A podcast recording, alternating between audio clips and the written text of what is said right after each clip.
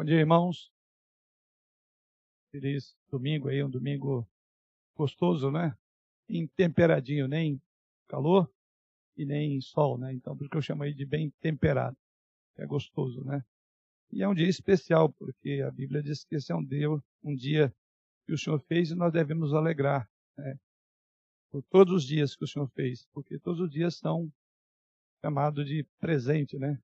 Tempo que vivemos é um presente, né? Então, vamos louvar o Senhor por esse presente maravilhoso que nos concede. E hoje, de uma forma é, especial, estamos aí é, no final de semana e tivemos uma semana toda refletindo muito sobre um tema que foi comum e tem sido comum a toda a cristandade, né?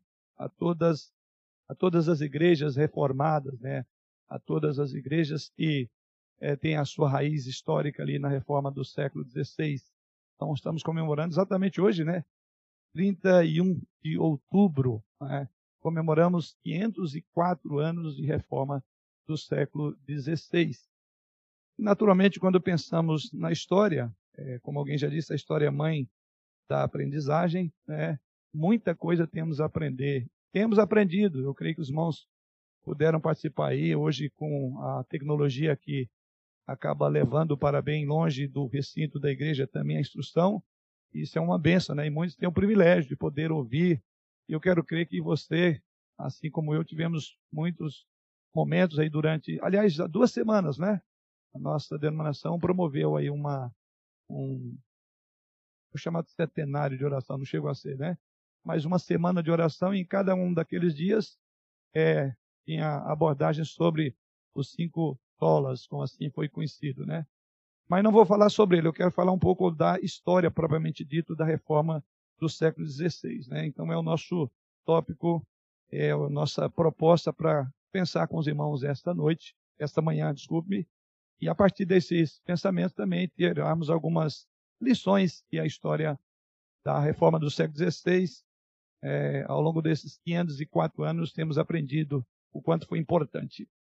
Vamos ler a palavra do Senhor no, no texto de Paulo, na segunda carta a Timóteo, no capítulo 3, versos 14 a 15. Segunda epístola de Paulo a Timóteo, capítulo 3, versos 14 a 17. Diz assim a palavra do Senhor. Tu, porém, permanece naquilo que aprendeste de que foste inteirado, sabendo de quem o aprendeste, e que desde a infância sabes as sagradas letras que podem tornar-te sábio para a salvação pela fé em Cristo Jesus. Toda a Escritura é inspirada por Deus e útil para o ensino, para a repreensão, para a correção, para a educação na justiça, a fim de que o homem de Deus seja perfeito e perfeitamente habilitado para toda boa obra. Se as Escrituras são o que são, a palavra de Deus é o que é, como diz o apóstolo Paulo, naturalmente, quando a Escritura é tirada da igreja, naturalmente nós vamos trabalhar um processo inverso do que Paulo aborda aqui. Então não teremos homens perfeitos nem habilitados para nenhuma obra. É, uma, um dos solas, uma das afirmações, um dos slogans da, da, da reforma do século XVI foi exatamente as escrituras sagradas, né? Sola escritura. Como disse, não é a nossa proposta abordar isso aqui. Isso faremos na parte da noite no culto. Mas o fato é que exatamente a Bíblia tinha que ser redescoberta. Assim como época do Antigo Testamento, ela estava é, é, foi caçada, duramente perseguida e, consequentemente, a igreja se tornou um centro, um antro de perdição e de pecado. E nós vamos pensar muito sobre isso, né? Então, quero levar os irmãos um pouco para aquele período da história da reforma do século XVI. Quando nós vemos o resultado, né, e mais uma vez esse será o nosso foco à noite, é, mas é, por que é, foi tão valoroso aquele, aquele, a, a, essa, essa conquista? É, quando, como alguém já disse, quanto mais dura for a peleja, mais prazerosa será a comemoração da vitória. Então eu quero nessa manhã focar mais sobre os horrores que aconteceu ou que aconteciam no período pré-reforma e o que veio depois da reforma.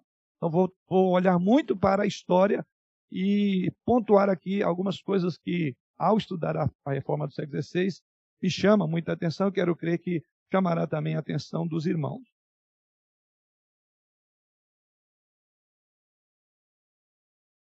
Vamos ver se isso vai funcionar.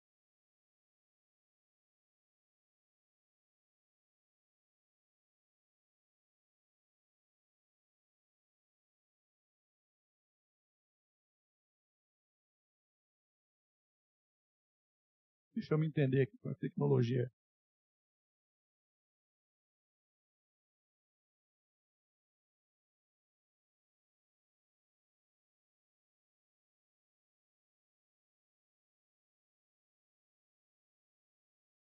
Nada melhor do que ter aqui um, uma parte dos bastidores aqui, fazer a coisa funcionar.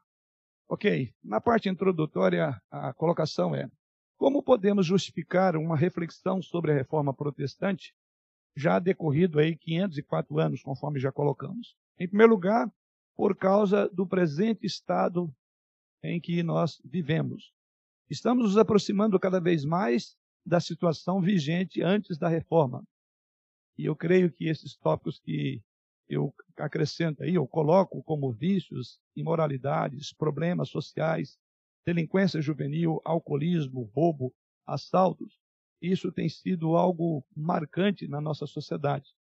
E os irmãos, à medida que nós entrarmos aqui, olharmos um pouco mais para dentro da reforma, os irmãos verão que hoje estão vivendo uma época exatamente como aquela vigente na, no período da reforma. Então, daí porque uma coisa importante é como uma verdade, como um problema, como uma história, uma complexidade de uma igreja 504 anos atrás pode ensinar-nos hoje. Como, o que aprender? E a primeira coisa que eu abordo aí é o fato de que há um paralelo no que diz respeito à situação vigente antes da reforma, a nossa situação é semelhante à daquela época.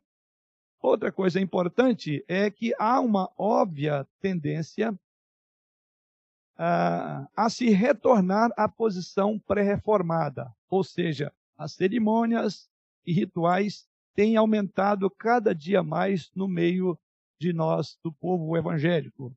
Longos períodos de louvores, shows evangélicos, peças teatrais, peças, teatros, danças e etc. No caso da nossa igreja aqui no Brasil. Quero crer que não é diferente lá na outra América. E a palavra de Deus cada vez sendo mais descartada. É outra coisa que também, quando olharmos para a história, veremos que há um paralelo muito grande. Então, por esta razão, entendemos a importância é, de estudar é, um assunto que, um movimento que aconteceu há 504 anos atrás. Eu poderia acrescentar muitas outras razões pelas quais somos convidados a estudar sobre a reforma, mas eu vou parar por aqui porque tem muita coisa a sermos considerado, a ser considerado. A maior de todas as lições, quando estudamos a história da reforma, você verá que a maior de todas as lições que a reforma protestante tem a nos ensinar é esta, ou seja, o segredo e o sucesso de uma igreja que sobrepuja sobre todos esses problemas, hoje como daquela época, não é outra coisa senão uma volta às escrituras sagradas. Ou seja, para uma igreja doente, para uma igreja ferida, para uma igreja abatida com tantos problemas, ela não precisa de inovação, ela não precisa de renovar, né? Ela precisa sim, como o lema reformado, igreja reformada, sempre reformando, tá? Então essa é a necessidade da igreja. E a melhor maneira de fazê-lo é a maneira daqueles que nos antecederam. Então a história tem a nos ensinar. O que aconteceu há 504 anos atrás foi, na verdade, uma volta. Uma volta ao primeiro século, ao Novo Testamento, às Escrituras Sagradas. E assim veremos homens ilustres como Agostinho, Calvino, esses homens voltaram à mensagem do Novo Testamento. E nesta manhã, sejamos por eles orientados com a direção do Espírito Santo para aprendermos um pouco sobre a história do século XVI. Eu quero começar por aqui. O que foi a igreja antes da reforma? Como eu falei, né, é muito importante é, entender o contexto em que essas expressões, esses slogans, como esses cinco slogans sobre a reforma do século XVI, aonde é que eles surgiram? O contexto da sua época. Como disse, O meu foco é olhar para o que aconteceu, o que aconteceu na história. Quando você pensa na história da reforma, você sempre é levado a pensar é, na época de 1517. 17 de outubro de 1517. Especificamente, foi o momento em que eclodiu é, a reforma a partir de Martinho Lutero. Mas quando você estuda a igreja antes da reforma, você vai ver então que a, o movimento reformista né, foi alguma coisa muito maior, muito mais ampla do que aquilo que aconteceu em 31 de outubro de 1517. E é exatamente esse tópico que nós vamos enxergar a partir daí. Primeiro, a situação política. Veja aí, a igreja possuía grandes propriedades de terra em toda a Europa, causando uma divisão de soberania que os reis despóticos não estavam dispostos a tolerar. Ou seja, havia um domínio pela Santa Sé. E esse domínio é, incomodava não só os religiosos, mas também os políticos, tendo em vista que a igreja estendeu seus tentáculos por toda parte. Ela envolveu toda, ela envolveu a questão política. Cargos importantes da igreja local eram preenchidos por pessoas escolhidas por um estrangeiro, ou seja, o Papa.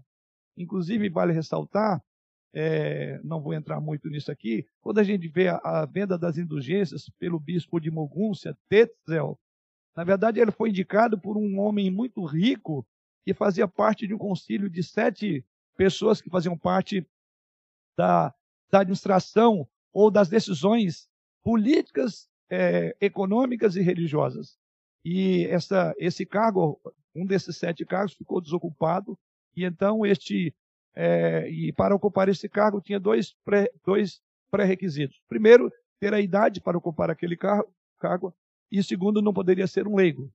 E segundo reza a história, é, este homem de uma família bastante abastada, ele então intencionar, essa família quis preencher aquele sétimo cargo importante que nomeava líderes no mundo inteiro.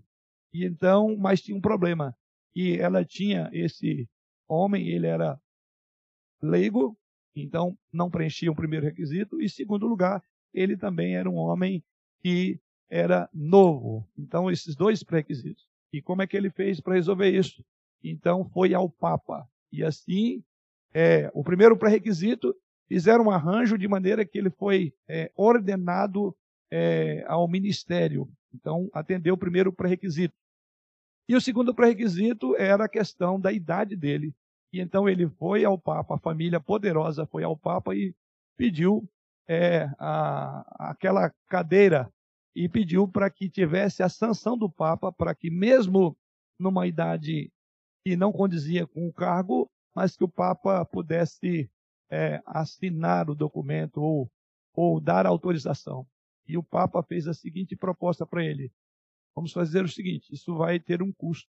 E o custo para ajudar a Santa Sé na, na, na sua igreja, né, é a construção da igreja ali em Roma. E como a família era muito abastada, então ela foi ao banco e pediu um empréstimo. O empréstimo duraria longos anos. E então, feito isso, esse homem entrou nesta cadeira, né, ocupou esse rico, e ele nomeou um homem chamado Tetzel. E qual era o propósito dessa, dessas indulgências? Que foi o clímax, foi a, a gota que faltava. É, Lutero afixou aquelas 95 proposições, teses, né? Foi exatamente porque, por trás disso, então o Papa autorizou ele a fazer de alguma forma arrecadar o dinheiro. E ele então nomeou Tetzel para sair mundo afora vendendo indulgências. E as indulgências então eram para pagar a dívida que ele tinha contraído e a outra parte ser dado para a Santa Sé. Para você ter ideia do contexto, porque a gente fala, ah, era para pagar, é favor que comprava, né? Mas para onde é com esse dinheiro? E tinha essas, desculpe, essas negociatas. E por trás da, lendo a história, achei curioso isso, né? Que as indulgências tinham essa questão, era para pagar dívida que esse rico havia contraído, porque ele tinha comprado ou, ou adquirido com o Papa autorização para assumir uma daquelas cadeiras importantes. E a família então fez isso.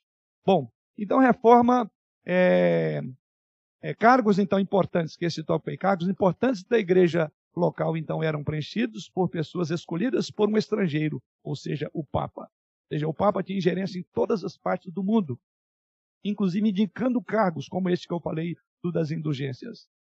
Os clérigos não podiam ser julgados por tribunais civis, mas apenas pelo tribunal eclesiástico, ou seja, o Papa.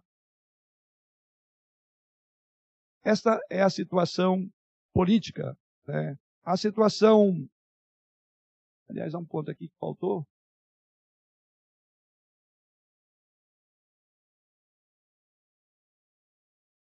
Outro ponto da situação política, que eu acho que vale a pena ser ressaltado aqui, eu não coloquei aí, é que houve o chamado é, a formação das nações-estados independentes. Ou seja, o conceito medieval de um Estado universal cedeu lugar às chamadas nações-estado. Os governantes dessas nações rejeitavam a jurisdição do Papa sobre o seu território, jurisdição que era não só espiritual, mas também temporal e política, como o caso que eu ilustrei ainda há pouco. A igreja possuía grandes propriedades de terras em toda a Europa, causando uma divisão de soberania. Os reis despóticos não estavam dispostos a tolerar, porque havia uma ingerência do Supremo Pontífice nos governos desses países. E aí foi então, gerou a chamada formação das nações-estados. Cargos importantes da igreja local, então, eram preenchidos em função exatamente da mão pesada do Papa. Esse ponto chama muito a atenção. Bom, quanto ao aspecto social, a situação social é uma situação onde encontrava cheio de guerras, epidemias e outros males é, que produziam morte devastação e desordem. Ou seja, havia uma, por assim dizer, uma ruptura é, na vida social e também na vida pessoal. O sentimento dominante era de insegurança, ansiedade, melancolia e pessimismo. Aliás, há um fato que a história registra muito curioso. Durante esses anos de, desta ansiedade melancolia, ah, surgiram os chamados agitadores apocalípticos, e eles percorriam todo o norte da Itália, proferindo brados de alarme contra todo aquele estado caótico em que a igreja e o mundo da época estava. E a estranha mania passou a ser chamada de dança da morte. E o que era a dança da morte? Eram gravuras que se viam em toda parte da Itália de um esqueleto dançante em figuras. Isso foi uma reação popular a confusão e o desgoverno da igreja em relação a trazer uma resposta aos anseios, às angústias daquela sociedade. A situação religiosa, essa aqui mais grave ainda, naturalmente. Né? Quanto à situação religiosa, havia, por exemplo, a chamada prática da simonia, que é a venda de, é, de favores eclesiásticos, a venda de, como o caso da própria, as, as próprias é, vendas de indulgência. Então, a prática da simonia, o abandono do cuidado pastoral do povo era uma característica no sentido da igreja daquela época. Outro ponto, muitos sacerdotes viviam em pecado aberto ou mantinham as suas concubinas. Outros tantos deixaram de cuidar da pregação e da visitação e passaram a simplesmente rezar missa e rezar missa, que para o católico romano era um rito capaz de comunicar a graça de Deus a todos pela simples participação nos sacramentos, sem qualquer necessidade de mudança interior. Caminhando ainda, a moda a moda era a veneração de relíquias, tais como pedaços da cruz, ossos de santos, um simples olhar. Reza a história para 5.005 relíquias de Frederico da Saxônia seria capaz de diminuir o tempo de permanência de uma alma no purgatório por cerca de 2 milhões de anos. Tudo isso era ensinado, era crido, era pregado, era recebido pelos religiosos. A igreja, dizia é, João Wessel, estava cheia de impiedade, de orgulho e de um cerimonialismo frio e sem vida, e incríveis superstições. E, na verdade, era algo grave que culminou exatamente com a venda das indulgências. Não precisamos usar a linguagem dos próprios reformadores para descrever o caos, o lamaçal que vivia a igreja romana. É, vários escritores romanos, católicos romanos, como Dionísio, Tiago, João Wessel, Tomás Cascoin, João Trítemus, Mateus e etc., uma série de nomes aqui, é, em um livro intitulado A Imundícia da Cúria Romana, todos eles e muitos outros escritores, veja bem, católicos, pintaram um quadro espantoso, vergonhoso do clero daquela época, a partir dos papas, dos cardeais e dos bispos. E eles descrevem nos seus escritos, veja, a mundanidade da conduta desses homens, né? afirmavam que eram homens entregues a todos os pecados, fanfarrões, aduladores, luxuriosos, avarentos, simoníacos, desonestos, que negociavam abertamente com as coisas e cargos eclesiásticos, bêbados, devassos, sem compostura, sem moral. Isso foi escrito por é, homens, por católicos romanos, escritores romanos. No concílio de Basileia, um bispo chamado Lubeck chegou a propor que se abolisse o celibato do clero, pois dizia ele: entre mil sacerdotes não há um que guarde os seus votos. A proposta foi reprovada nesse concílio. Este é, João Tritêmios diz que o clero é recrutado entre homens que não têm conhecimento nem consciência, que se ocupam mais em gerar filhos do que em adquirir livros, amantes da bebida e do jogo, e completamente desprovidos de temor de Deus. Um outro grande nome, Savonarola, que era um padre da ordem dominicana, inclusive um homem muito famoso em suas pregações, ele se levantou como um profeta na, nesse período antes da reforma, e ele fez ele exclamava o seguinte: Quando penso nos sacerdotes, tenho vontade de chorar. Um castigo terrível os espera. Ó igreja prostituta, tens derramado tua imundície no mundo inteiro, o teu mau cheiro ergue-se até o céu. Isso para os irmãos terem uma ideia na perspectiva desses homens de como estava a igreja. E aí vem o grande reformador Martinho Lutero. Como Martinho Lutero descreve isto, né? Na epístola a, ao Papa Leão X, é, ele dedica o seu trabalho sobre o tratado chamado A Liberdade Cristã. E nesse seu tratado, Martinho Lutero assim se expressa, resumindo em poucas palavras o que sentia e pensava naquela época. Veja o que ele diz aí. Para ti, isso dirigindo ao, ao, ao Papa Leão 10. E ele diz: Para ti também não é segredo o que de muitos anos a esta parte está saindo de Roma, inundando e destruindo tudo. Corrupção do corpo e da alma, e dos bens materiais e espirituais. Exemplos perniciosos de todo gênero. Coisas são estas que estão à vista e não há quem as ignore que da Igreja Romana, em outros tempos, a Igreja Santíssima, fizeram um covil de ladrões, a pior casa de, ref... de rufões. Rufões, na verdade, eram aqueles que se metiam em briga por causa de mulheres. E ele prossegue dizendo: é cérebro e reino de todo o pecado, da morte e da condenação. Nem mesmo se o anticristo viesse, seria possível que a maldade se acrescentasse ainda mais.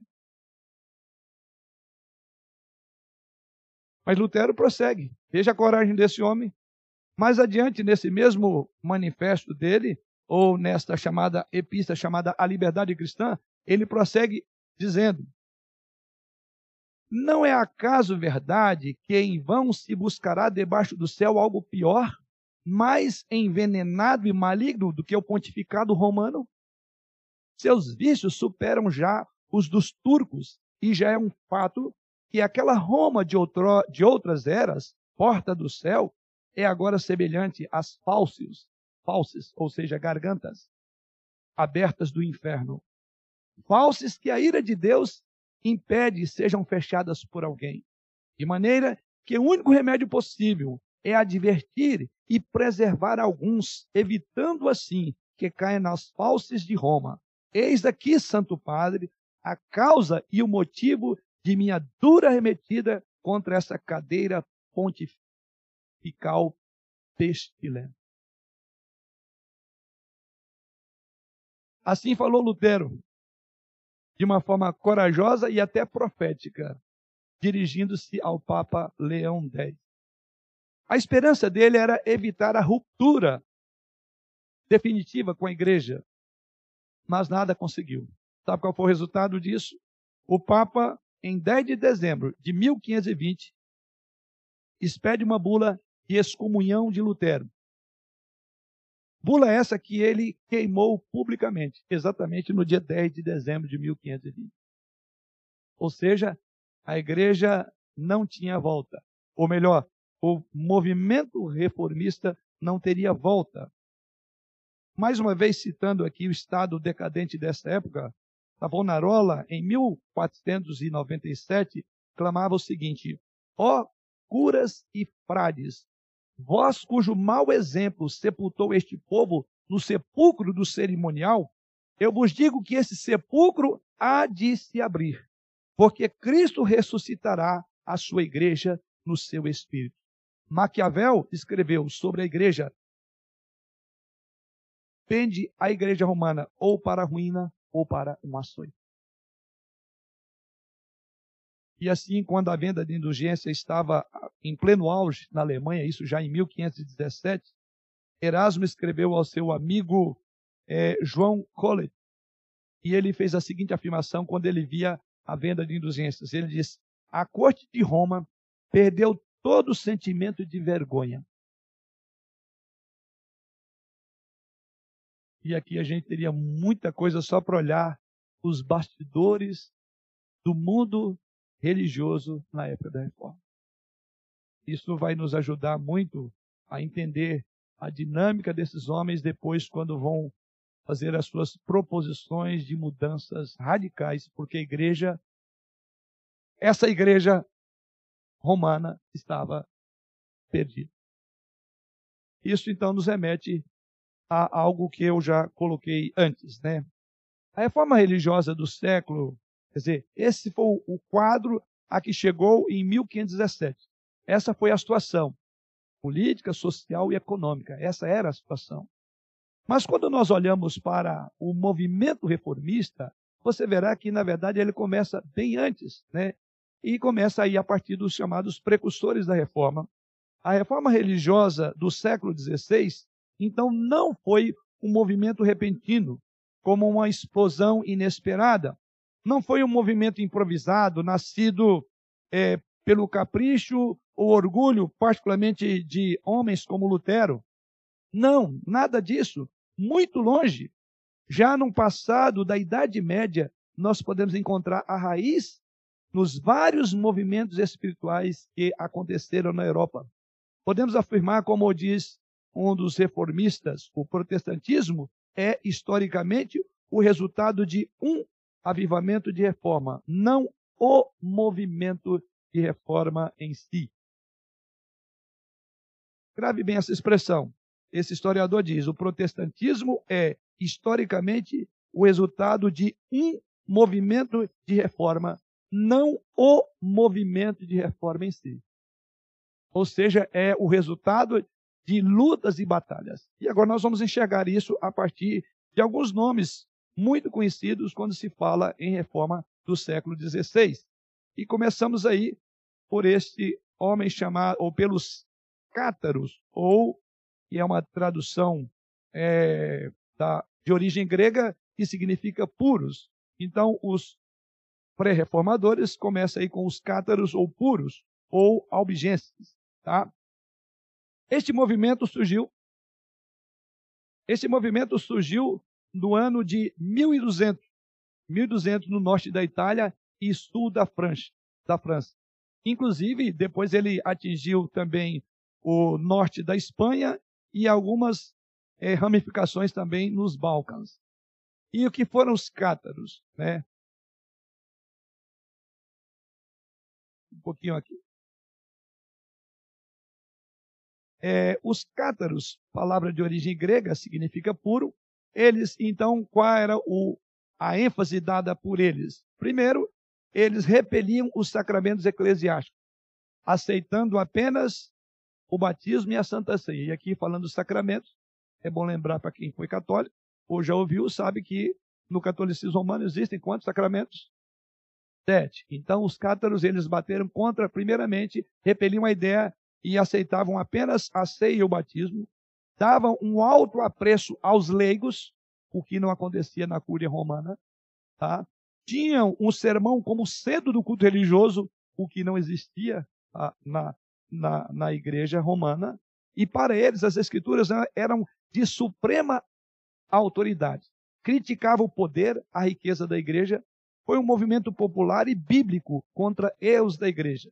Os albigenses foram destruídos pelas cruzadas do chamado Simão de Montfort. Para explicar essa heresia, o heresia que eu digo é dos, dos cátaros, um padre, um papa chamado Inocêncio III, ele instituiu a tão conhecida, vergonhosa e abominável Inquisição. Começou aí a exatamente exterminar os inimigos da Santa Sé. Mas, caminhando um pouco mais, temos também os chamados valdenses. Pedro Valdo, daí o nome valdense, Pedro Valdo era um rico comerciante de Lyon, de Lyon, na França. Iniciou um movimento com doutrinas e práticas mais sãs do que a dos próprios cátaros. Esse movimento permanece ainda hoje em nossos dias. Um caso único, inclusive, das seitas medievais. Para os irmãos terem ideia, é, isso chegou. Hoje existem fortes colônias valdenses no Uruguai e na Argentina. Um, um, um, um pouco daquele movimento que chegou, é, e eu não vou entrar nisso porque aí tomaria muito tempo, né? Os valdenses repeliam então a missa, as orações pelos mortos, a doutrina do purgatório, por falta de apoio bíblico, quer dizer, não encontrava nas escrituras fundamento para essas práticas da igreja romana. Também davam ênfase à pregação dos leigos, à leitura constante do Novo Testamento. A vida desses homens era simples, pura, piedosa, cheia de espírito e de oração. E o resultado é que eles também foram perseguidos cruelmente pela igreja e pelas monarquias francesa e italiana. Então observe que o fim de todos foi exatamente mortes e mortes as mais horrendas possíveis. Algumas eu vou citar, tá? E chama tanta atenção, mas nenhum desses homens é, tiveram, nenhum desses homens tiveram vidas, vidas fáceis. Todos eles, é, por firmarem-se nas escrituras sagradas e defenderem os princípios de sola escritura, solos Cristos, sola gratia, sola fide, e a Deus toda a glória, o preço que pagaram foi morte, morte queimados com seus próprios escritos, como João Rus, né? morte é, crucificados, né? e uma série de outras formas hediondas, né? de maneira como perderam a sua vida. Depois temos John Wycliffe, ele foi conhecido como a estrela da alva da reforma, ou a estrela da alva da reforma. Foi um destacado filósofo do século XIV e um sacerdote inglês.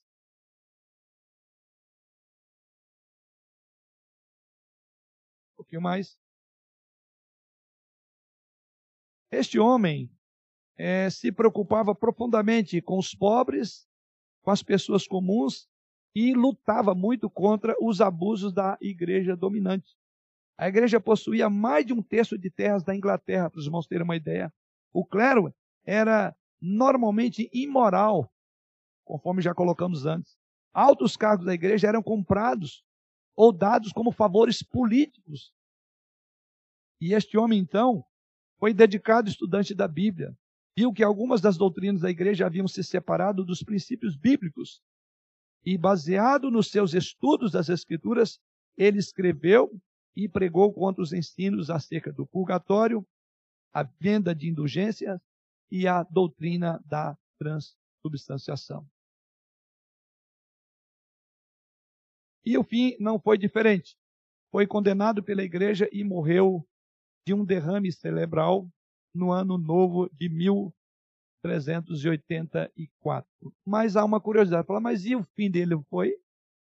Bom, a, a história registra que mesmo depois de morto, ele foi condenado.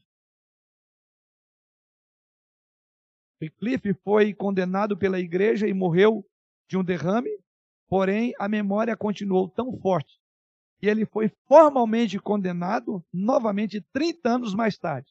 Depois de morto, 30 anos, saiu a condenação pelo concílio chamado Concílio de Constança. E olha o que aconteceu.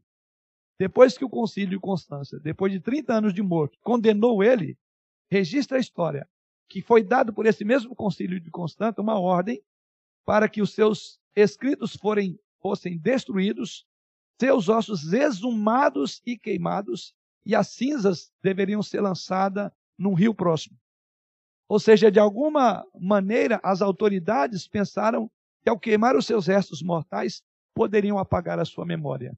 E o escritor da época diz que, embora fizera, é, tivessem tentado calar este homem, na verdade, essas cinzas que colocaram no rio que passava próximo à região, essa, aí ele comenta lá, que é esse pequeno rio levou para rios maiores, para os outros afluentes, assim conseguiu chegar até o mar e os escritos deste homem chegou no mundo inteiro quando entrou no mar. Então ele usa a própria imagem de era uma maneira de silenciar. Então, os irmãos, imagine o quanto que a igreja perseguia de uma forma tão é, é, absurda, ao ponto de trazer os ossos de alguém que tinha morrido 30 anos, queimar todos os seus escritos e ainda exumar os seus ossos e colocar e, e, e incinerar. Isso mostra a força é, política religiosa da igreja nessa época. E assim entramos em João Hus. Um homem caracterizado por ser fiel até a morte. E outro nome próximo dele que é Jerônimo de Praga. Este homem é, era tcheco, nasceu em 1374 e de uma família bastante humilde. Ele foi ordenado como sacerdote em 1404. A maior parte da sua carreira foi de professor é, na Charles University em Praga, Boêmia, atual Tchecoslováquia. Ele também foi um homem muito caracterizado por ser um grande pregador. E ele pregava numa capela chamada Capela de Belém, em Praga. Mas é, não subestime a ideia de capela, tá bom? Porque cerca de 3 mil pessoas se reuniam na capela para ouvir este homem.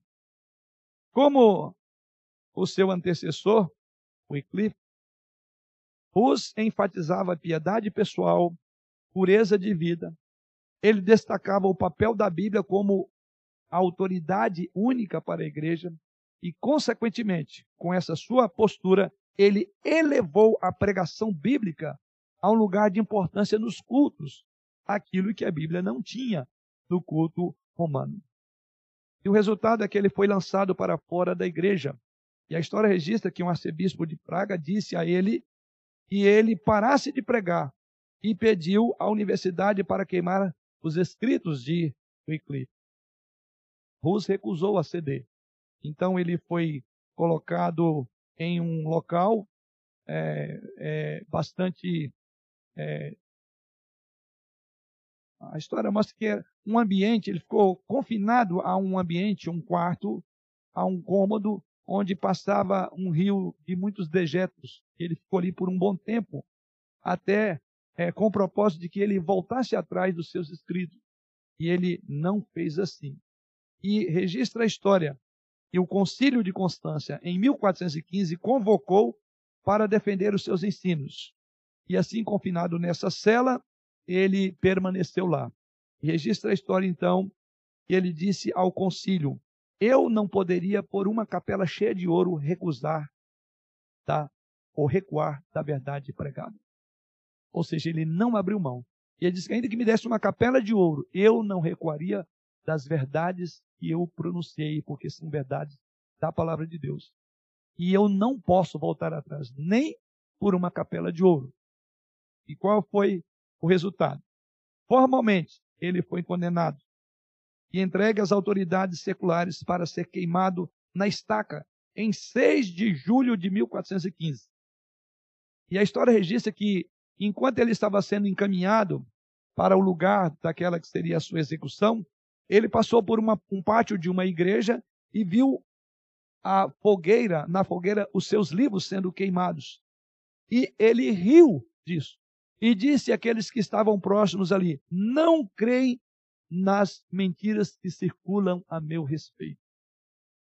Chegado ao local da execução, é, foi um oficial do imperador perguntou a ele se ele haveria de abrir mão daquilo que ele cria ou simplesmente ignorar os seus escritos. E ao chegar ali, esse oficial do imperador perguntou a ele se ele finalmente se retrataria de suas ideias. E Rus replicou: Deus é minha testemunha, e a evidência contra mim é falsa. Diz ele mais: Eu nunca pensei ou preguei, exceto com a única intenção de ganhar os homens e possível, dos seus pecados. Hoje, alegremente, morrerei. Fogo foi aceso e, enquanto as chamas envolviam o seu corpo, Deus comentou, começou a cantar: Cristo, tu, filho do Deus vivo, tem misericórdia de mim.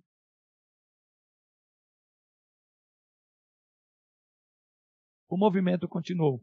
Apesar dos esforços de todos esses papas, dos governantes, de acabar com o movimento, na verdade ele sobreviveu. Todos morreu. Mas depois temos Jerônimo de Praga, que é outro nome citado anteriormente. Deste homem, o que podemos dizer é que ele estava ligado à obra de João Rossi. Ele cumpriu também corajosamente a sua missão, enfrentou a, a fogueira da mesma forma que o seu antecessor, antecessor, e mais uma vez na cidade de Constança dois nobres mártires da fé, cuja é, é, unidade é, mostrava a partir das Escrituras Sagradas. Vamos caminhar um pouco mais. E aqui, por fim, os irmãos de vida comum. O movimento dos irmãos de vida comum, que prepararam o advento já para a reforma, né, ele foi liderado, iniciado na Holanda, por Gerardus Groot. Nasceu naquele país em 1340, era um clérigo, um homem de boa reputação, extremamente erudito, um homem muito piedoso e tendo estudado em Paris, Polônia e Praga. Foi contemporâneo de Wycliffe também. É, na sua pregação pública, expunha a corrupção do alto clero e a necessidade de uma reforma.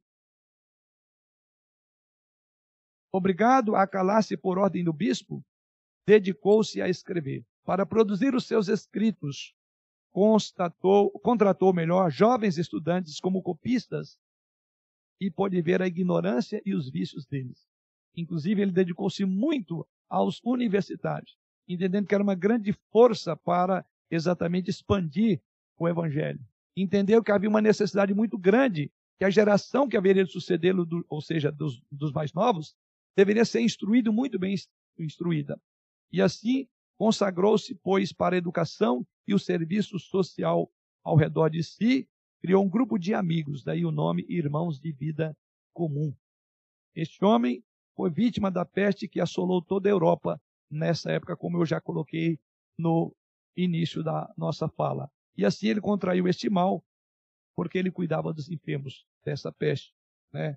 E assim ele morreu. Isso nos remete agora ao período da reforma. Então temos aí os chamados pré-reformadores. Daí então a ideia de que foi um movimento e não o movimento, o século XVI. Tá? Ele é o resultado de um grande movimento, conforme os mãos viram e já passamos por isso. Mas vamos falar um pouco agora do período da reforma. Né? Martinho Lutero o reformador, chamado de o reformador monumental. Dizia ele: ainda que o seu trabalho seja de um lavrador de pratos, ou de um menino que cuida do estábulo, a sua vocação é divinamente indicada, tão sagrada quanto a de qualquer pastor ou oficial da igreja. Prossegue ele ainda dizendo: ainda que você frequente a igreja duas vezes aos domingos sem falhar, dê a maior parte de sua renda para os pobres, leia a sua Bíblia e ore todos os dias e viva uma vida rigorosamente moral, isto não vai ganhar aceitação para você diante de Deus e a estrada para o céu. Ela só vem como um dom gratuito de Deus, independentemente de toda a sua dedicação religiosa. Essas eram coisas que Lutero proclamava num tempo quando a igreja detinha, conforme vimos, um poder, um controle sobre a vida e a consciência do povo comum. E ele teve a ousadia de ensinar isso ao povo. Quando nós olhamos para a história, vamos ver que Lutero não pensava em ser um líder mundial. Ele não, nunca teve esse plano, nunca teve esse propósito. É, a, a história registra que, na verdade, o plano de inicial de Lutero era outro. O propósito dele começou quando ele foi é, ligado ou foi seguir a carreira é, de um advogado. Então queria ser um advogado de carreira, mas esse plano foi abalado, diz a história, quando, como um promissor universitário de 22 anos, em 2 de julho de 1505, diz que ele se viu no meio de uma violenta tempestade. E assim ele mesmo registra que relâmpagos caíram perto dele, lançou-o ao chão e ele então começou a temer pela sua vida. E ele então orou naquela ocasião a Santa Ana. E na sua oração ele orou para que ela o salvasse. E assim que acontecesse, ele seria um monge. Assim ele entra então agora para a, a, a ordem né, dos padres e assim ele muda. Então veja, ele começou numa perspectiva, em função desse seu acontecimento, de ter sobrevivido a essa tempestade, ele então se prontifica, ou ele coloca é, como condição que, sendo salvo ali, ele então ia dedicar-se ao ministério. Então, o monastério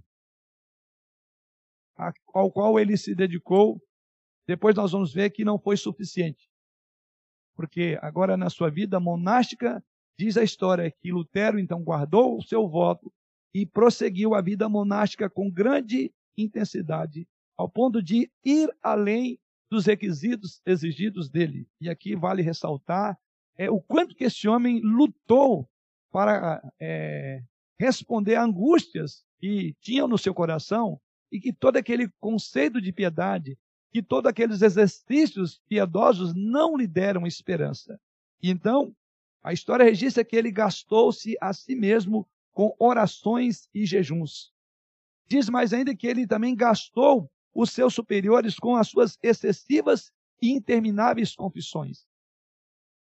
E ele mesmo faz a seguinte afirmação: Eu guardei a regra da minha vida, ou desculpe, eu guardei a regra da minha ordem tão estritamente e eu posso dizer que se algum monge fosse ao céu pelo o monasticismo, este monge seria eu. E ele continua dizendo: se tivesse continuado por mais tempo, eu teria me matado com vigílias, orações, leituras e outros trabalhos. Essa foi a colocação de Lutero. Isso mostrava uma profunda angústia no seu coração. Porque mesmo com todos esses esforços, refletido em suas palavras que acabei de pronunciar, esses esforços não trouxeram para Lutero a paz de uma alma que estava atormentada nesses exercícios religiosos. E quando ele rezou, inclusive, diz a história, a sua primeira missa, ele estava, diz a história, completamente estupefato e aterrorizado ao pensar que estava diante do Deus Todo-Poderoso. Ou seja, os exercícios de piedade não traziam paz ao seu coração. Ao contrário, pairava no seu coração um certo terror quando comparecia diante de Deus, quando ele ministrava ou dirigia a missa aos fiéis. Então, o que ele vai depois chamar a porta para o céu. Né?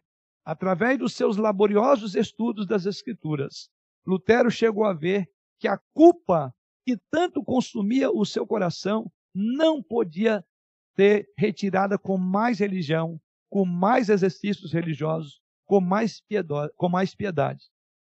E o Deus que ele tanto temia não era o Deus que Cristo havia revelado, ou seja, ele estava completamente equivocado.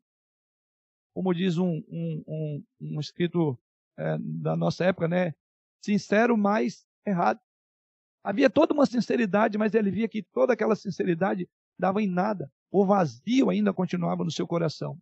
Então, registra a história ele leu um texto das Escrituras. Irmãos, lembram que texto foi?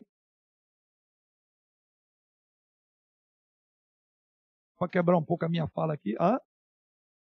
Isto. Primeiro, Romanos capítulo 1, verso 17. O justo viverá pela fé. E a história registra que quando ele então leu este texto, ele fez a seguinte afirmação: Noite e dia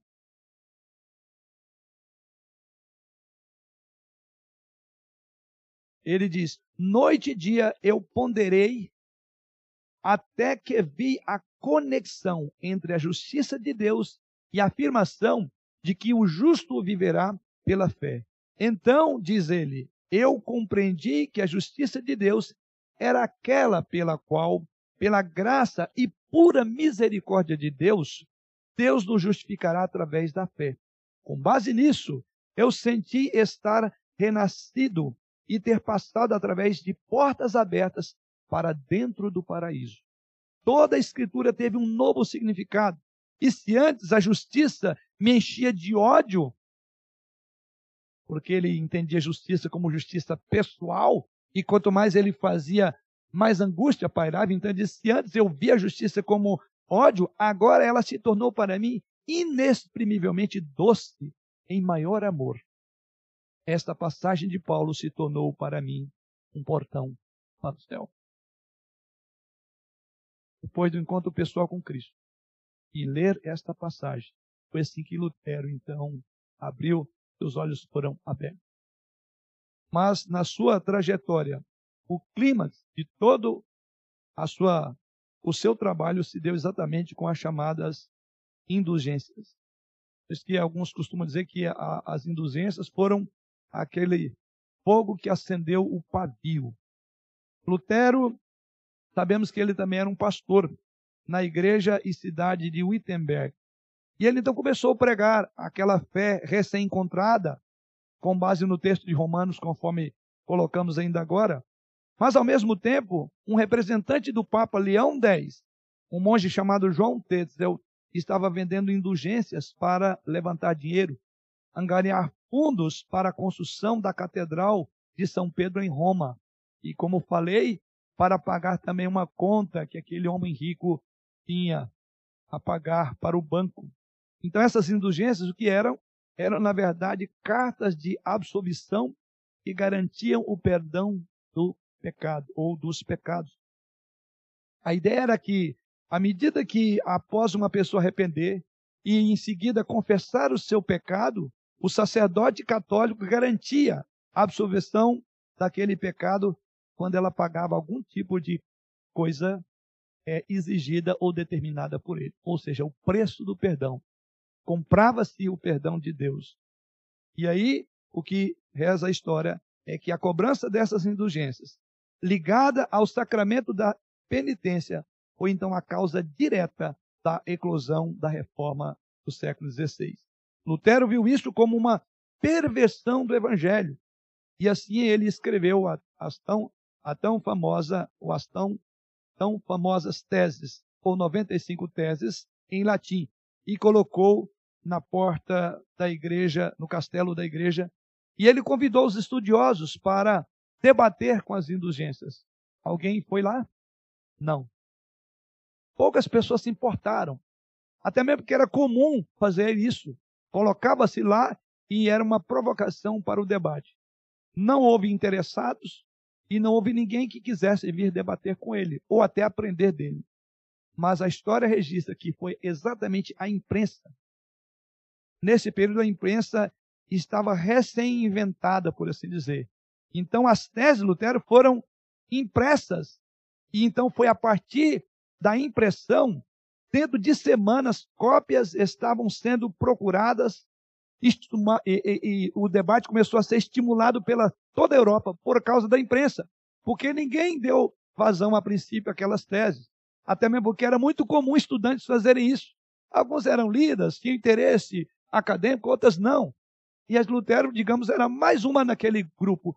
Porém, a imprensa pegou e divulgou, e aquilo então entrou no mundo inteiro e foi debatido. É, e dentre essas 95 teses, e como a reforma eclodiu a partir exatamente da cobrança das indulgências, é, tem a tese 45, 46 e 86, trata especificamente disso. Eu vou ler apenas, não vou ler as 95, tá? Mas essas três, tá? Porque dentro das 95 ele vai falar daquilo que foi o, o, o clímax de tudo, que é a questão da venda das indulgências. E a tese 45 ele diz lá: é preciso ensinar aos cristãos que aquele que vê um homem necessitado e passa de largo, ainda que dê seu dinheiro por indulgências, não compra as indulgências papais, mas a ira de Deus. Na tese 46, ele diz: é preciso ensinar aos cristãos que, a não ser que eles tenham mais do que precisam, eles devem reservar o suficiente para as necessidades de suas famílias e de maneira nenhuma desperdiçá-lo em indulgência. E a última tese, falando desse assunto, a tese 86. Ele diz de novo: porque o Papa, cuja riqueza é hoje maior que a riqueza do mais rico Crassus, não constrói essa basílica de São Pedro com seu próprio dinheiro, ao invés do que o dinheiro dos pobres crentes. Ele disse, se ele tem tanto dinheiro, por que, que ele não põe a mão no bolso e faz isso? Porque ele era o mais rico da época.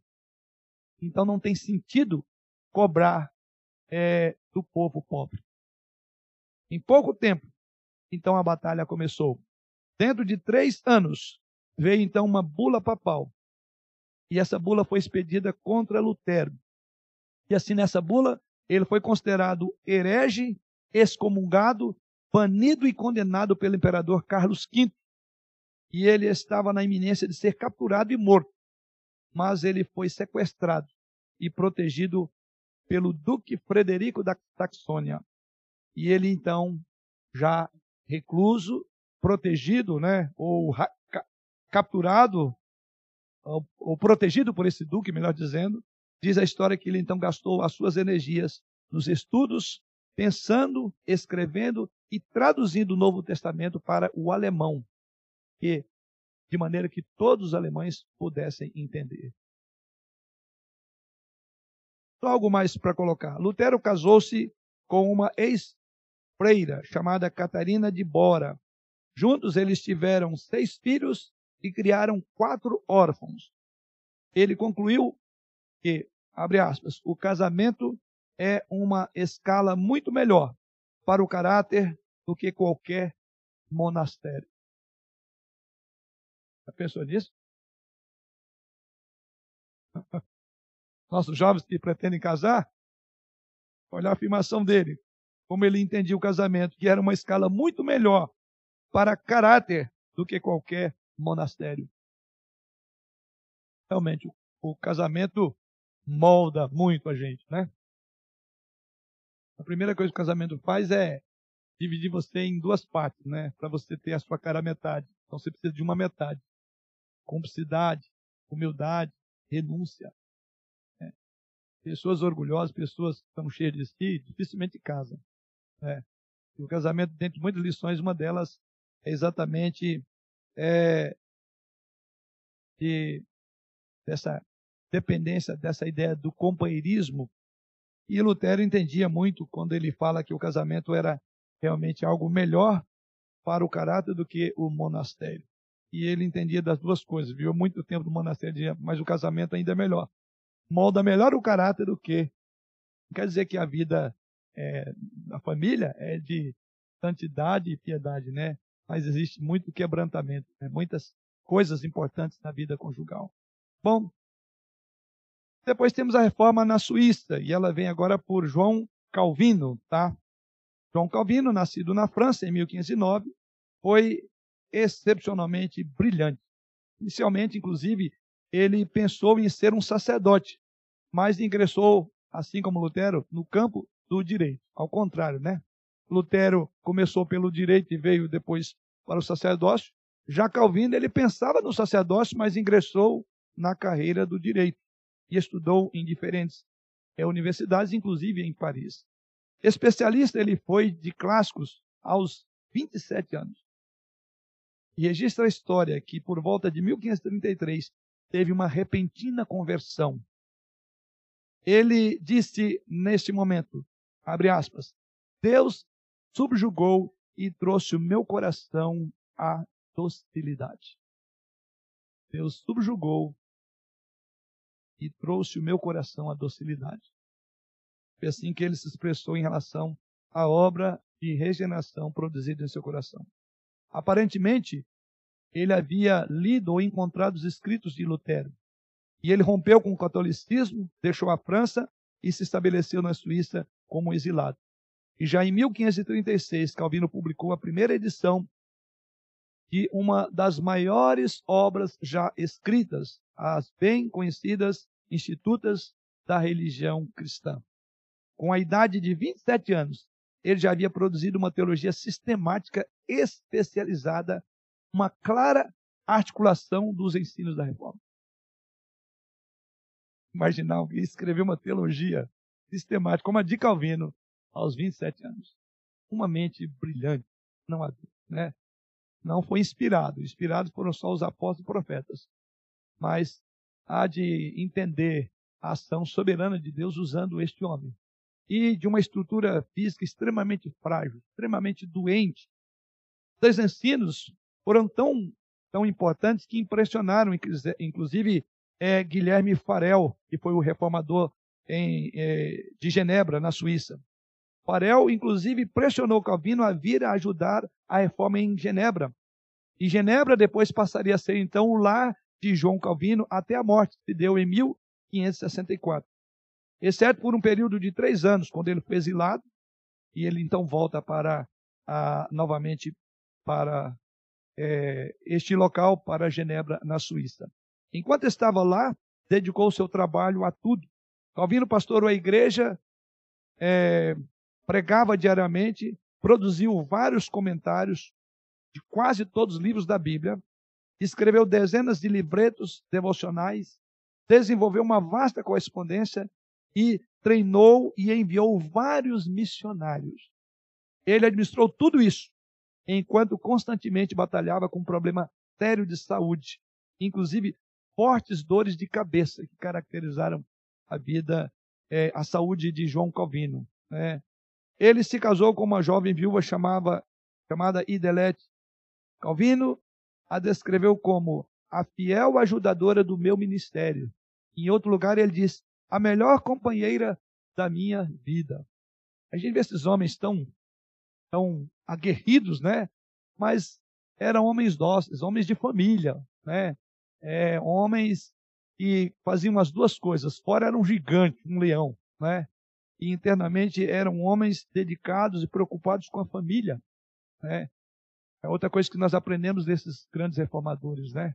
Não sacrificavam a, a, a, não trabalhavam para a igreja e para a obra do Senhor em detrimento da família.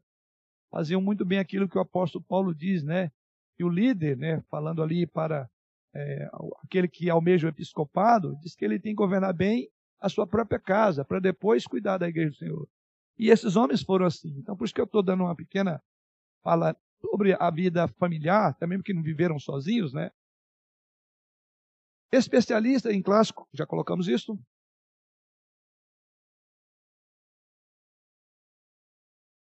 Isso. Calvino desejou é, que, na verdade, ele queria que, que Genebra fosse uma escola para as muitas nações, já que a sua vida praticamente se deu ali. E ele intencionava que a Genebra fosse uma escola. Então, Genebra se tornou um poderoso imã moral atraindo protestantes exilados de toda a Europa. O escocês John Knox descreveu Genebra como a perfeita escola de Cristo desde os dias dos apóstolos. Através de sua autoridade moral, Calvino realmente reformou Genebra. É algo interessante aí, né?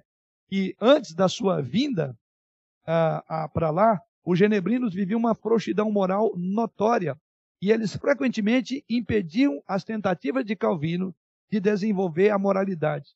Mas a influência de Calvino tomou conta do lugar.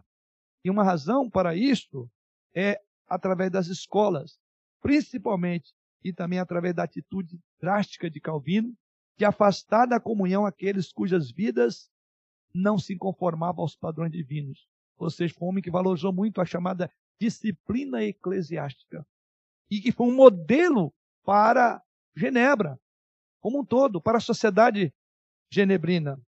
A cada cidadão de Genebra tinha que assinar uma confissão de fé que havia sido adotada pelo conselho da cidade.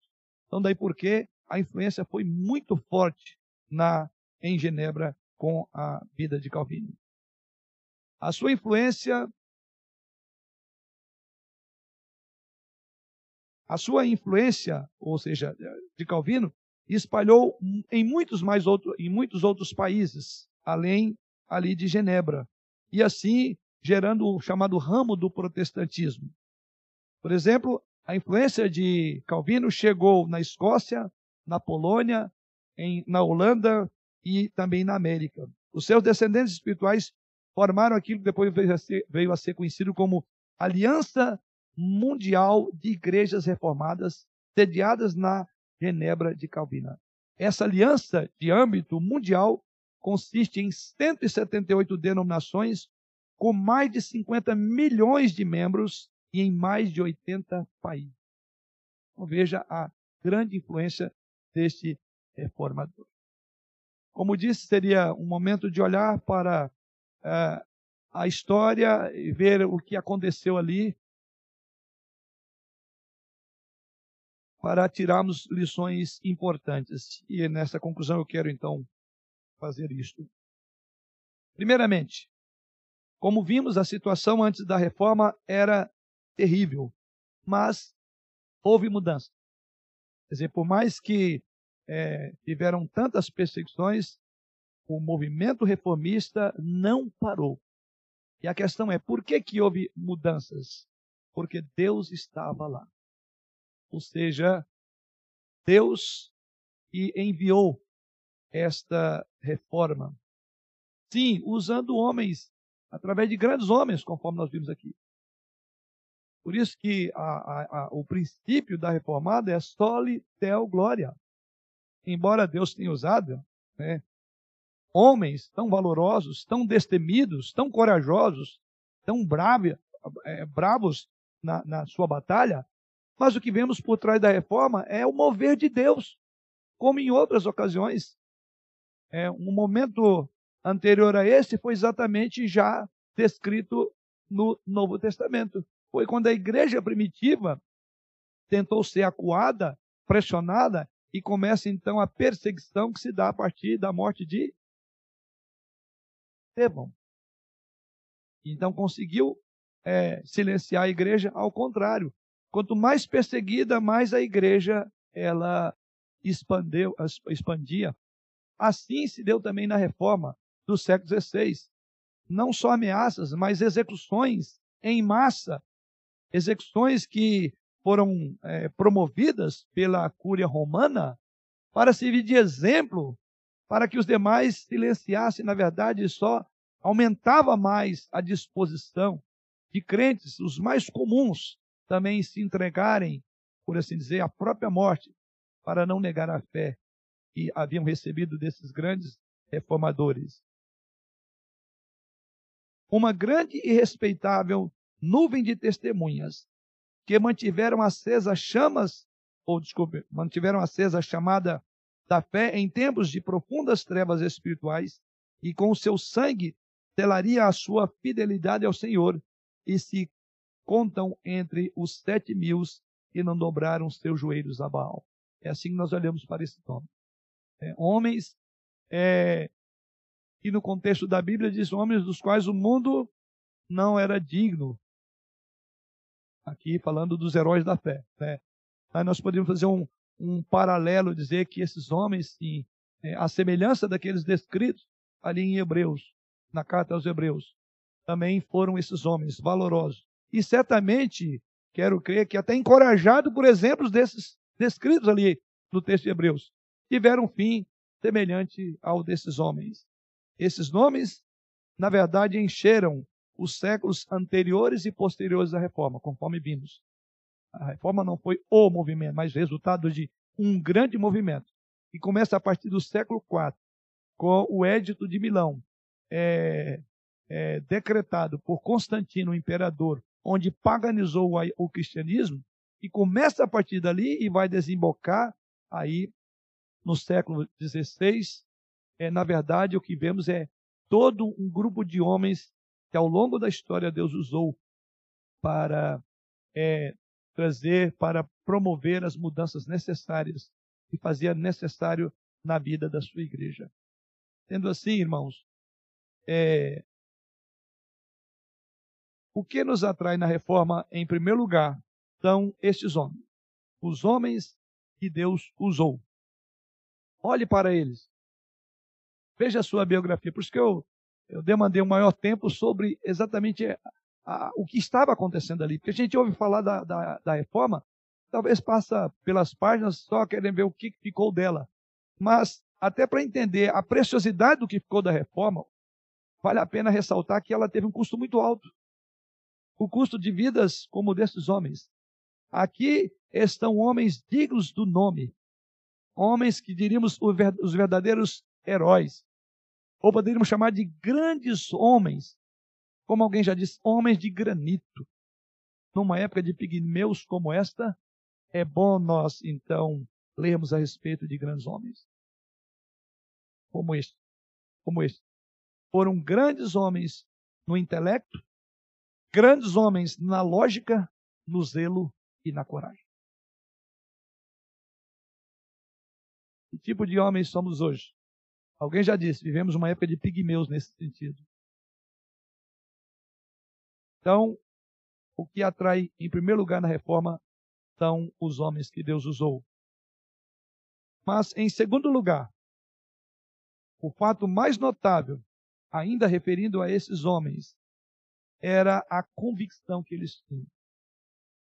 Homens de convicções, homens de fé, homens de coragem.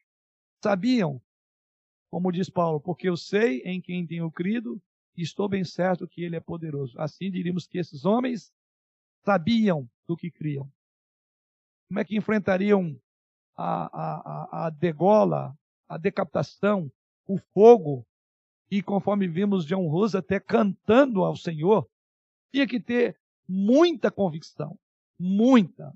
Eu quero destacar aqui exatamente, em último lugar dessa minha conclusão, é quais convicções, né, em que que esses homens criam? Em primeiro lugar, criam na autoridade das Escrituras cria na autoridade desse livro. Um livro que foi é, e sempre será amado por muitos e odiado por outros. Esses homens criam. O texto que nós lemos inicialmente, uma chamada para o tema, foi exatamente isso. É, e a Bíblia, ela é útil para toda, para o homem de Deus ser perfeito e perfeitamente habilitado. Esses homens foram perfeitos e perfeitamente habilitados para a boa obra que realizaram. Então não há dúvida que ao olhar para a reforma do século XVI, ver e ouvir falar desses nomes, então nós destacamos sim, eram homens que criam na autoridade das Escrituras. Nós vimos que a igreja, lamentavelmente, estava moribunda sobre filosofia da escolástica. Os reformadores então voltaram para a Bíblia. Eles diziam: esta é a palavra de Deus no Novo e Velho Testamento. Isto não é teoria, isso não é suposição, não é especulação, não é crendice, mas sim é a palavra autoritativa, é a autoridade de Deus aos homens, é a palavra infalível, inerrante. Vocês veem então, irmãos, a importância de voltar para olhar a reforma. Não essa tem, não tem sido esta a maior necessidade hoje da igreja que ainda que não está proibida de ler esse livro, que ainda que esse livro pode ser, aliás, uma das proposições de Lutero era livre o quê? Consulta. Graças à reforma, hoje eu e você temos a liberdade de consultar aquilo que era só para o clero. Agora está na mão do povo comum. Então, mas o que lamentavelmente olhamos, e aqui vale uma aplicação em relação a esse tópico, é que esses homens criam na autoridade e eles amavam as Escrituras e morreram por amar e não abrir mão dela, por não voltar atrás nos seus escritos à medida que esses escritos estavam fundamentados nas Escrituras. Ou seja, os reformadores basearam tudo sobre a palavra de Deus, a qual eles julgavam e pregavam como autoridade. Então não pode haver saúde para a igreja hoje. Não pode haver autoridade na igreja sem que nós nos voltemos para a autoridade das Escrituras. Nós a temos como a nossa única regra de quê? Fé e prática. Você tem prática, você crê nisso aqui? Como é que você explica a sua crença nisso? Como você fundamenta ou como você justifica que crê nisso na sua prática? Talvez muitos de nós dizem eu creio, mas a prática é outra. Você crê realmente que a Bíblia é a única regra de fé e prática? Ou você crê nela como algo da sua fé, mas pratica as suas crendices e superstições? Quando você está em agonia, em conflito, em, em problema da sua alma, a quem é que você procura? Quem é o seu conselheiro? É a palavra de Deus? Estava ouvindo essa semana um pastor e e estava e especializou-se em como é o nome? Ah, é tera, tera, terapeuta, não? Terapia ocupacional é o modelo. Psicanálise. Ora, alguém está falando mais alto. Eu estou ilustrando de uma forma triste. Nós vamos viver na época em que tem pastores preocupados em fazer psicanálise para tentar entender os crentes. Como também tem crentes que está deixando o aconselhamento bíblico para ir atrás de psicanálise. Porque eu perguntei, a igreja crê mesmo nas escrituras? Será que nós precisamos de lembrar isso que fez esses homens serem gigantes? Eles creram, viveram e morreram pela palavra. Somos pigmeus em relação a ele. Em segundo lugar, esses homens também criam na segurança da salvação. Era por esta causa que eles enfrentavam reis, rainhas, morriam na estaca, queimados vivos. Eles sabiam da conheciam e sabiam que aquela estaca não poderia tirar o gozo do próprio céu, mas anteviam o gozo na própria morte, porque eles enxergavam o céu face a face, da forma como João Hus já, por assim dizer, encomendava naquele cântico a sua alma a Jesus Cristo. Outra coisa importante, os reformadores também criam na simplicidade do culto e na pureza da igreja. Uma igreja pura. Não pessoas comprometidas com o mundo, com dúvidas, mas uma igreja pura. E tínhamos muita coisa, teríamos muita coisa, se não fosse o tempo, já está praticamente encerrado, terminado. Quanta coisa poderiam falar de uma igreja pura, Lamentavelmente, a igreja ela hoje faz parte é, das manchetes de muitos jornais que circulam em nosso país. Mas, mas lamentavelmente não como uma boa notícia, mas envolvida em imoralidade, em práticas semelhantes daquela cúria romana. Só que não chama de igreja romana, chama igreja evangélica. são os crentes. Também criam no poder da oração. Os reformadores não podem ser compreendidos somente por causa da doutrina que defendiam e pregavam. Eles eram também homens de oração. Não temia, por exemplo, Maria, rainha dos escoceses. As orações de John Knox, mais do que os soldados ingleses. É claro que sim, porque porque era um homem poderoso na oração. E chegou a ponto de dizer, Senhor, dá minhas costas, senão eu morro. Foram homens de oração, incansáveis na batalha pública, diante dos seus algozes, diante dos seus interlocutores, mas também na vida pessoal. Homens que gastavam e deixavam se desgastar por longas horas de vida de oração. Finalmente, eram homens e estavam preocupados com uma pregação bíblica. Os reformadores reintroduziram a pregação no lugar das cerimônias. Eles sabiam que Deus os estava usando, e então eles pregavam com autoridade. Eles proclamaram, como diz as, as Escrituras, todo o desígnio de Deus. Pregavam com, com fogo, com poder. E os seus sermões na verdade, eram instrumentos para encorajamento de muitos crentes que, assim como eles, estavam sendo perseguidos. E eles alimentaram a igreja da sua época com mensagem bíblica. Não tinha nenhuma invenção, nenhuma, nenhum tipo de avivamento ou reavivamento produzido mecanicamente. Mas as Escrituras, por saber que ela, como lemos o texto inicial, era suficiente para que o homem de Deus fosse perfeito e perfeitamente habilitado. Escrituras sagradas. É isso que hoje a igreja ouve, é isso que a igreja quer. Os nossos cultos, os nossos templos, os nossos cultos têm dedicado mais ao quê? O que que hoje tem concorrido com a chamada pregação bíblica? As chamadas liturgias paralelas, os shows. Precisamos de olhar que esses homens eram homens de pregação. Por fim, devemos reconhecer reconhecer a reforma como um movimento operado, sim, por homens falíveis, mas poderosamente utilizados pelo Espírito Santo, com o propósito de resgatar as verdades e preservar a sua igreja. Não devemos endeusar estes homens, nem mesmo a reforma, mas ao mesmo tempo não podemos ignorar e nem deixar esquecida, porque ela é um referencial para fazermos uma análise de aonde estamos na história. Posto que uma igreja reformada sempre deve estar reformada. Posto que os ataques contra a igreja não cessou. Ela continua sendo atacada.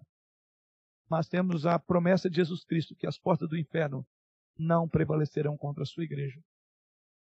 E para tanto, Deus usará homens como usou no passado. Usará homens e mulheres corajosos, dispostos e comprometidos com o reino do Senhor. Esses homens e essas mulheres, sou eu e são vocês. Somos nós, a nossa geração. Então temos uma grande responsabilidade. Como um dos livros da história desse período registra, a história dos mártires clamam. Nós, por assim dizer, caminhamos é, na trilha desses nossos pais, cujos pés sangraram e a preço de sangue de suas vidas é que o Evangelho chegou a nós hoje. E hoje é vindicado, é requerido de mim e de você a mesma postura. Porque, como dissemos no início, assim como naquela época, os dias são maus. E a primeira coisa que você precisamos fazer é recapitular a história. E também analisar a nossa história da perspectiva do passado. Nossa igreja, a nossa fé, a nossa prática e ver aonde é que estamos falhando, para assim corrigir os nossos erros. E aonde é que temos que melhorar, para assim a igreja do Senhor prosseguir como até aqui, e na certeza de que as portas do inferno não prevalecerão contra a igreja de Jesus Cristo. Igreja reformada sempre reformando, que Deus assim nos abençoe. Amém.